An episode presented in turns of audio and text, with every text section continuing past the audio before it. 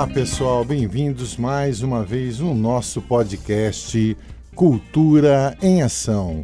Eu sou o músico, professor e produtor musical Maurício Miller e este podcast tem apoio e incentivo da Secretaria Municipal de Cultura da Prefeitura de Paulínia.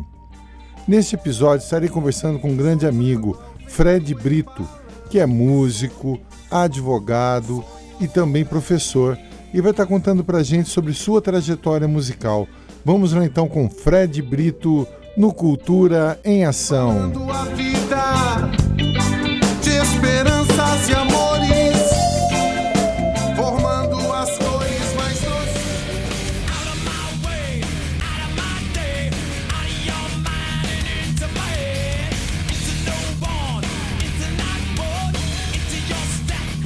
Olá pessoal, bem-vindos aí ao nosso podcast. Eu estou muito feliz aqui, estou recebendo Fred Brito, que é tecladista, é advogado, é formado em letras, para contar mais a sua trajetória musical.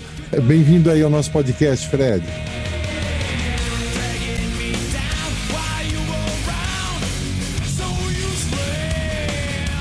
Valeu, Maurício. Um prazer estar aqui participando desse lindo projeto que você está desenvolvendo aí, que é sucesso absoluto, tanto ah, na cidade como na região inteira aí.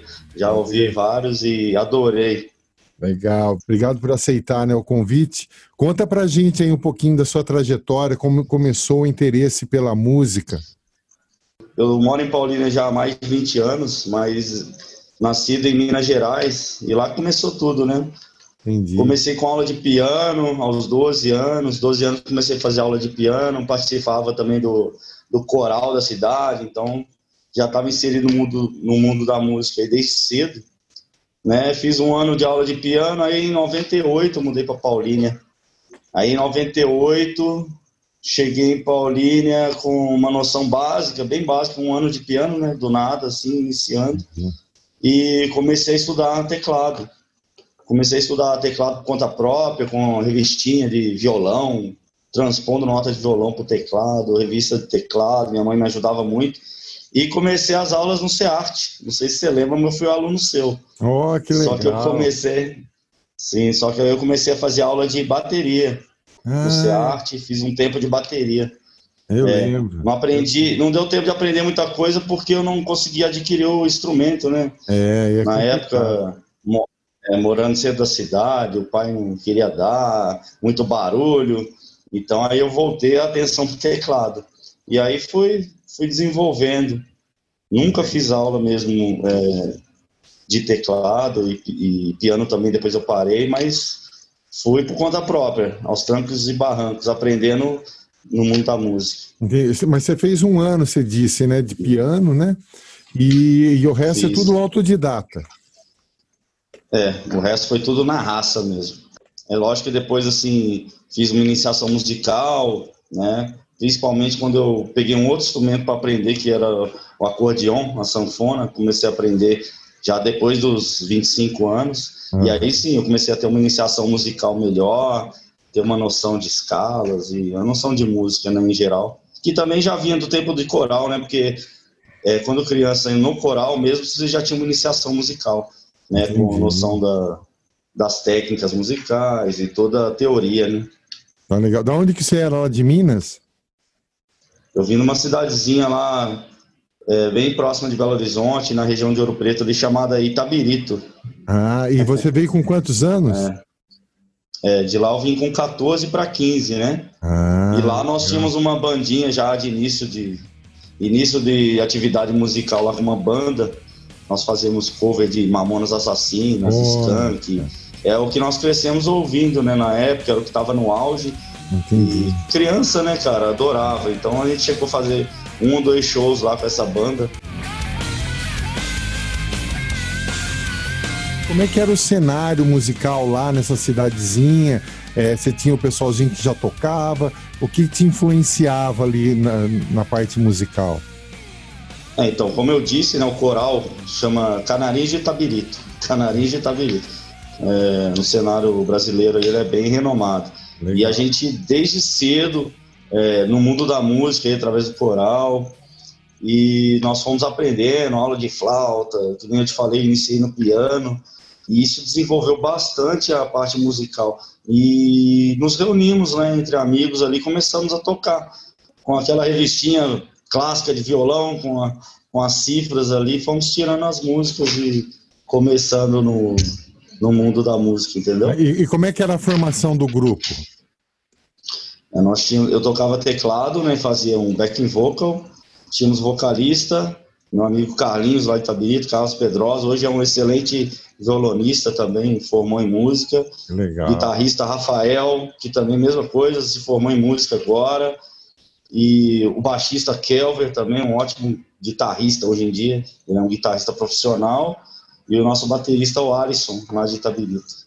Que legal. Esse foi o primeiro contato com a música. Entendi. E aí você veio veio para Paulínia e chegando aqui você já teve contato lá no SEART e teve montou alguma banda? Isso. Como é que foi? Como é que foi isso daí? Sim, tive um contato no SEART. Eu era muito voltado para a parte de rock, pop rock. Uhum. E nessa época eu encontrei uns amigos que já eram mais voltados pro, pro samba, né? Samba, pagode na época, meu amigo Leonardo, meu amigo Leandro, Rodrigo tudo aqui de Paulínia. E começaram a me, me pressionar, me influenciar nessa área de samba, né? E aí eu comecei, gostei, porque você, melhor do que eu, sabe que música é, não tem gênero, né? Quem gosta de música, gosta da música por si só. E entrei no mundo do samba, pagode, começamos a tocar, até porque as músicas têm bastante, é, bastante teclado, bastante pista de, de piano, essa harmonia, solos e tudo mais. E aí eu comecei a fazer parte de um grupo de, de pagode, na época chamava Pura Sedução. Oh, que legal. Muito legal. Rafael PH, Mário, Gula, é, todo o pessoal aí, o Fábio, que até hoje em dia canta ainda nos grupos de samba, Cristiano, uma galera super legal de Paulínia já. E em Paulínia foi o primeiro contato com música que eu tive, assim, com shows, né, eventos. Entendi. Foi o primeiro contato.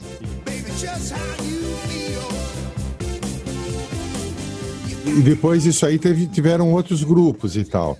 Sim, aí toquei também com, na época era o grupo Timidez, que é do, do Leonardo, do Rodrigo, Leandro, todo mundo de Paulínia. E posteriormente eu, eu fui chamado para tocar na banda 2001 ah. Né, com meu amigo Puyão, Puyão ah, Sax, ah. Caju, Serginho, na época que... também foi que me convidou. Que ano que você começou a tocar no 2001? Então, por coincidência, eu entrei no 2001, no ano de 2001. eu parei de tocar em 99, é. no 2001. É sério? É. é. então eu fui convidado em 2001. É, formação, se eu for falar o nome de cada um, vou acabar esquecendo. É, Mas eu lembro que tinha o Serginho, o Puyão, o Du, Figueiredo. Pessoal legal, cara. Eu comecei com a banda 2001. Paulinho Caju. E até Paulinho Caju, Gueire. É. E até hoje, né? O último carnaval em Paulínia nós fizemos ainda. Quando você entrou, o Manduco tava comandando ainda. É, o Manduco já era o manager da banda, né? Ele é. tava mais os bastidores ali, cuidando da parte de contratos e, e, shows. Legal. Mas a experiência é única, tanto que até hoje, né? Permaneço na banda 2001. E depois pintou o Mitologia. É, aí a convite do, na época do Serginho, né? Vocalista, ele me convidou, se eu não me engano, em 2003, 2004. É, talvez 2004, 2005, não sei. E aí a mitologia também passou a ser parte da, da, da minha carreira musical, como se diz. E ali a gente desenvolveu uma família, né, cara? Sim. Mitologia sempre foi uma família. Até hoje nós temos essa família mitologia aí, tanto Bem, de ex-integrantes, né, Leandro, Murilão, Brunão, Alan, Serginho, todo mundo fez parte, o Gustavo também fez parte um tempo. Vaguinho. Toda essa galera aí, o Vaguinho, é, o Vaguinho já é de uma época anterior, né? Sim. Inclusive agora nós estávamos, a, estamos né, com um projetinho aí, eu, Vaguinho, Murilo e o Alan, Sim, o Daniel, o Daniel um também antes, o Daniel, né? Sim, é um pouquinho Não. antes, é. Quando eu entrei, eu entrei, fui posterior ao Ricardo. Acho que o Ricardo era o tecladista, né? Ah, e resolveu fazer um projeto assim, separado. E o Serginho me convidou para entrar para a banda Mitologia e ser o novo tecladista. Aí ficamos Ficamos não, eu falo que até hoje né, Sim. a gente reaviva de vez em quando essa chama aí da banda Mitologia, que aí histórias maravilhosas, né? Que, que bacana.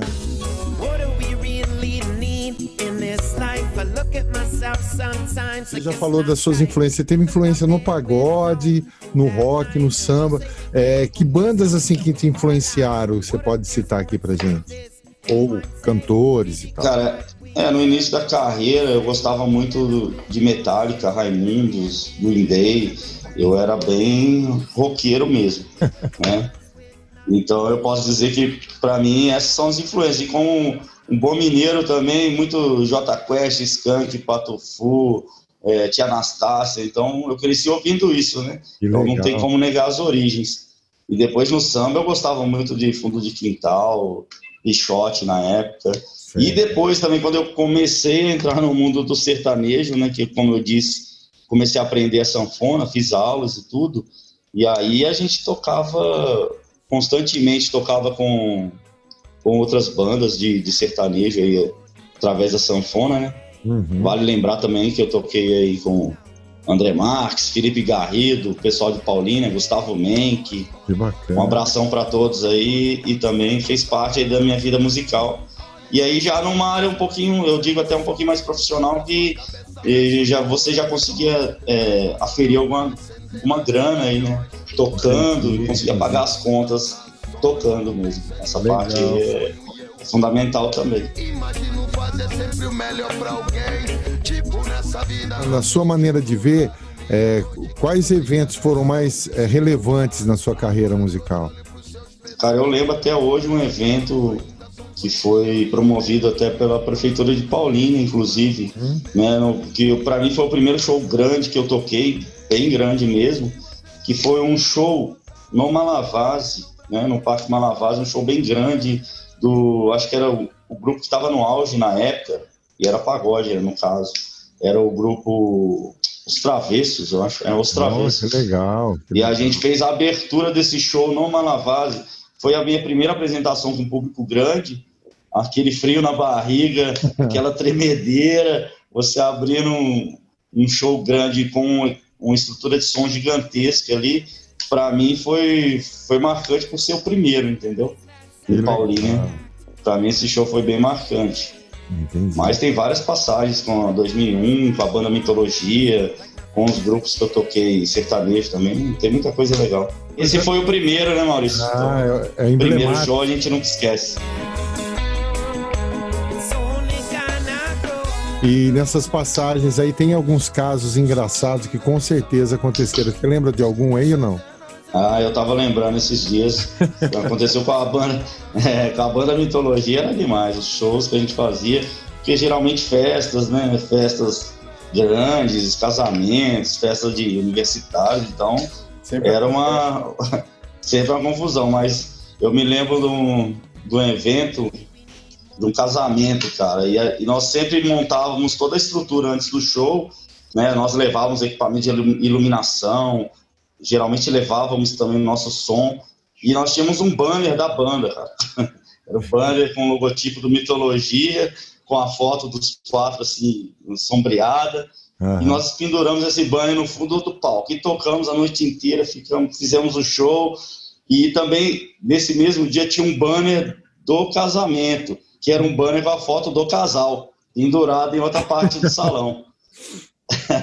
Ao final do show, é, juntamos todo o material, instrumento, iluminação, e alguém juntou o banner também e guardou no carro.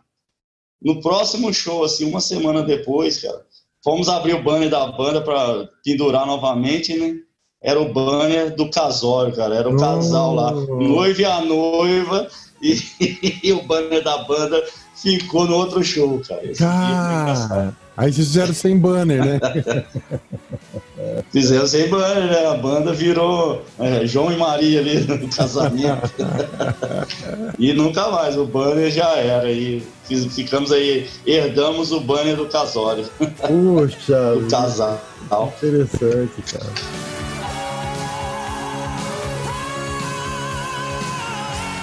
É, conta pra gente como é que é a, a, a, trajetória dos seus instrumentos. Você tinha um tecladinho, pequenininho lá em Minas, como é que era isso? Cara, ah, isso, isso é legal, isso é legal.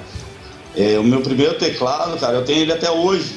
É Passei mesmo? até pro meu sobrinho, ele, meu sobrinho Sim. Pedro Henrique fez aula com ele no, no início de, da, da, trajetória dele também, que agora ele está seguindo, né? tá gostando muito de, de teclado. É, e eu tinha um teclado Cássio, cara. E Ei. eu lembro que minha mãe trouxe do Paraguai, é. aquela época que estava no auge, trazer Moamba do Paraguai. Ei. Agradeço muito a minha família também, que me ajudou é. na trajetória. Minha mãe me deu esse primeiro teclado, um Cássio, Dona Ângela e seu João de Brito. Então, estão ouvindo depois também. E aí eu tinha esse tecladinho, ele não tinha nem entrada para cabo P10. Eu lembro que meu pai precisou adaptar, porque era e colocou uma saída nele. E eu toquei com ele um bom tempo, cara. Depois de quando eu vim para Paulínia, que eu consegui comprar o primeiro teclado através da, da, do grupo Pura Sedução na época do pagode. Ah, Aí eu comprei um teclado Yamaha. Aí eu tive uma trajetória triste nesse caso, porque entraram na minha casa e roubaram esse teclado Yamaha. Eu fiquei sem teclado. PSR, é, daqueles PSR? Comprei, era daqueles PSR, eu não lembro exatamente qual era o modelo. Mas aí depois eu precisei comprar urgentemente, assim, um outro teclado, que eu lembro que tinha um show com mitologia, precisei comprar um Roland. Aí eu tinha um módulo Roland também, que até hoje eu tenho, mas não uso muito. Aí eu tô com esse teclado, com esse sintetizador Roland. Tive uma sanfona também, tinha um Scandale. Depois eu passei para Roland, que depois eu abri mão, né? Porque a sanfona, cara, é o seguinte: se você tem ela na mão, você está sempre tocando. Uhum. Por mais por mais iniciante você seja, mais é, a procura é muito grande. É. É, a procura é muito grande, então eu acabei vendendo para parar de tocar mesmo, porque também a gente não resiste, hein, cara. O mundo da música é um mundo muito atrativo é, e acabou sendo rentável também numa época. Paguei minha faculdade inteira tocando sanfona, cara. Olha que legal. Faculdade de Direito eu paguei com o dinheiro da música, graças a Deus.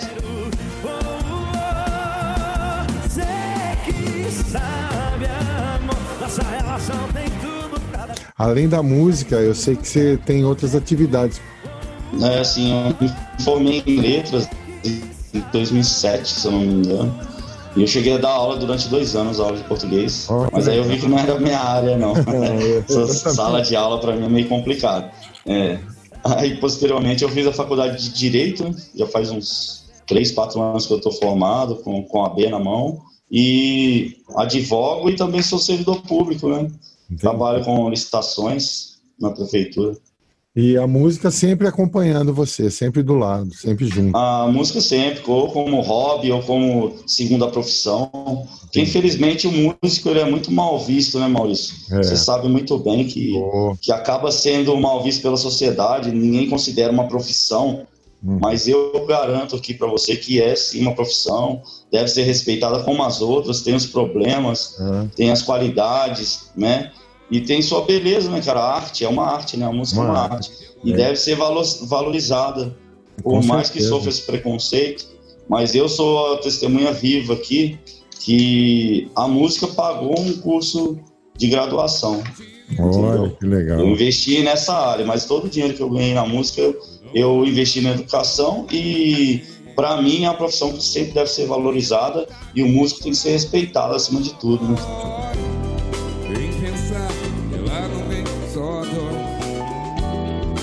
Ó, já que você falou isso, é, para você, na sua maneira de ver, a importância e o poder da música para as pessoas, o que, que você acha? É, para mim, a música é, deveria ser essencial, né? Inclusive em sala de aula deveria ser uma matéria, uma das principais, porque trabalha demais o raciocínio da criança, o raciocínio do adulto também deveria ser primordial, deveria ser mais valorizada. A música, para mim, tem uma importância muito grande, é, tanto também na área de socialização, né? Você acaba conhecendo muita gente, fazendo muita amizade, né? Desenvolvendo técnicas através de observação dos outros tocando, né? Profissionais bons que você observa e tira alguma coisa. Então, para mim, é um meio de socializar e que desenvolve o intelecto de qualquer pessoa. Legal. Recomendaria desde criança a inserção da criança na música, porque tem importância gigantesca. Né? Eu sei que muitas escolas hoje em dia já estão inserindo na sua grade a música como matéria, né, desde do, do fundamental.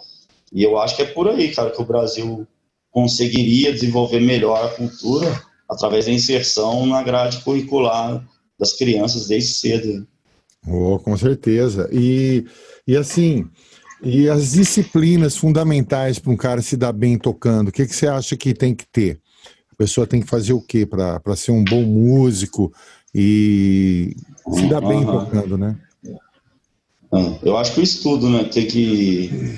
Eu acho que o estudo da música, da teoria musical é necessário, por mais que muita gente ache chato, mas é necessário. Conheço muito músico que toca de ouvido, que tem uma técnica apurada, mas a teoria musical eu acho necessária. A dedicação exclusiva para a música, porque quem vê o músico ali tocando no palco não sabe as horas que ele gastou, né, que ele se dedicou ali hum. por fora dos palcos para chegar naquele nível, né? Ninguém chega ali tocando, né, num primeiro momento já fazendo um chorinho, né? É verdade. É preciso muita dedicação, até dedicação e estudo. Eu vejo muito amigo meu que que vi crescendo na música e que também era bem, é, pode-se dizer assim, iniciante e que hoje em dia se tornaram profissionais, mas com dedicação e estudo. Sempre com dedicação e estudo. Como qualquer profissão, né, Maurício? Opa. Se tiver dedicação e estudo, não chega a lugar nenhum. É lógico que o dom, o dom que a pessoa tem ajuda muito, mas sem estudo, dedicação, não vai a lugar nenhum. É, é o principal para o músico. Para tocar no bar, ele tem que ter, na, chegar na hora, tem que ter todas essas, essas disciplinas também, né? Ah, com certeza, né? Tem que ser responsável. Porque no mundo da música, o músico pode chegar atrasado num show, no segundo show ele já não vai ser nem chamado, né? Então é preciso disciplina demais. Tanto com ensaio, né? Porque uhum. é lógico que tem gente que chega nem, nem faz ensaio mais, porque toca tanto a mesma música que não precisa ensaiar. Mas início de carreira, o ensaio, você tem que ter uma disciplina gigantesca no ensaio, né? Tirar as músicas, e prestar atenção também. em né? Entrosamento né, com os outros integrantes. Então é preciso responsabilidade. O músico tem que ter muita responsabilidade para ensaios e com horários de show, datas, né, não deixar a banda na mão, porque é um grupo, né? O músico acaba fazendo parte de um grupo, né? Mesmo ele um cantor individual, um solista, ele tem toda uma equipe por trás que ele tem que é, respeitar aquilo ali como atividade e como uma equipe mesmo. Né? Legal.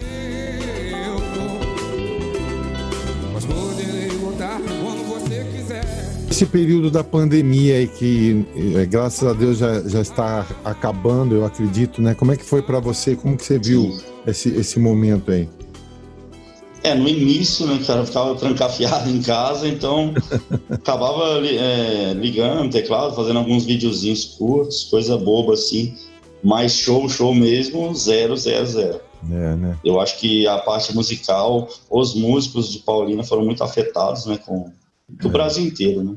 Sim. Do mundo inteiro, na pandemia mundial, é mas foram muito afetados e eu também fiquei parado todo o tempo durante a pandemia parado. Fez live e tal ou não? Não, não fiz não. Participei algumas, assisti algumas, mas não participei e uhum. não chegamos a fazer não. Aí agora vai voltando aos poucos, não um ensaio outro. Como eu falei, a gente está com um projeto lá da banda Letargia. Ah, Letargia. tá, é, e a gente voltou a ensaiar, né, deu uma paradinha, mas já voltamos a ensaiar e vamos ver se a gente consegue tocar esse projeto aí até o final do ano, com muito rock.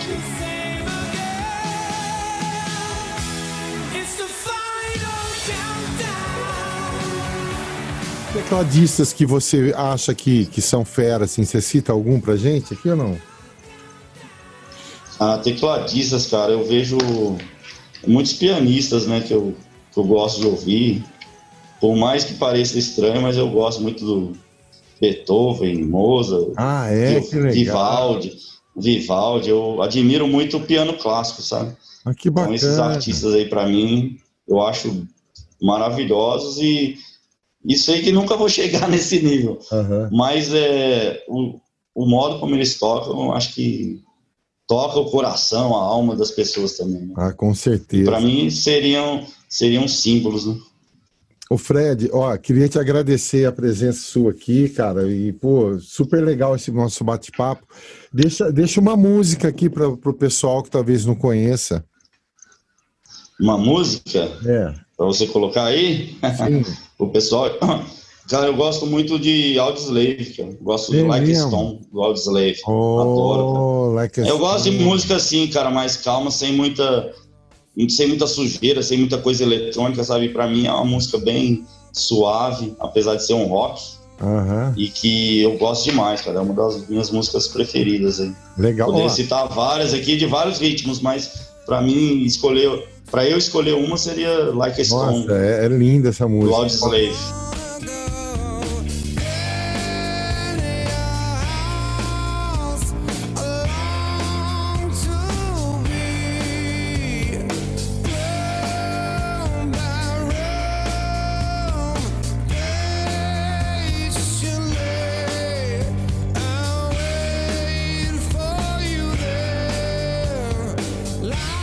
Os projetos futuros, tem alguma coisa já engatilhada essa banda que você falou? Tem outros projetos? É como eu ouvi da outra vez o Murilão falando que o nosso projeto principal é conseguir marcar um churrasco. Mas eu, eu, eu tô bem empolgado aí pra gente começar a tocar esse projeto da banda Letargia e fazer um, um som, um rockzinho. E quem sabe o Mitologia também fazer alguma coisinha ou outra aí. Legal, é aí. Legal. Esse ano tem carnaval, aí você vai estar no 2001, né?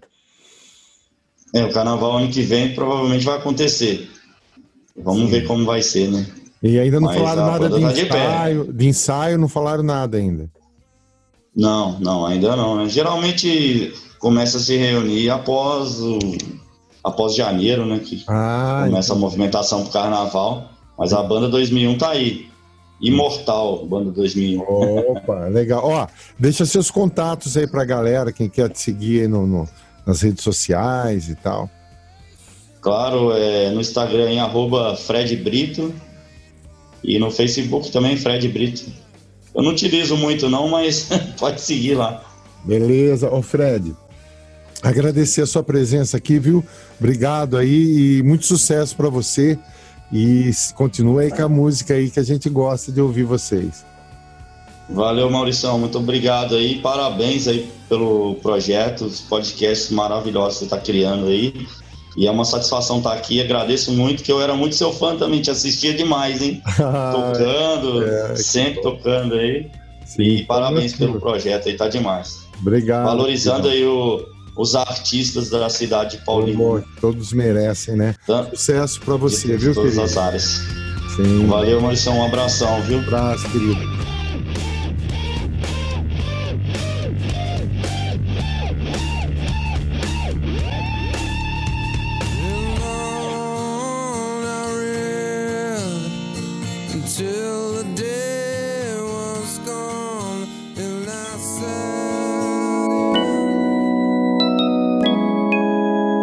Obrigado por ouvirem mais este episódio. Aguardo vocês no próximo O Beco do Som.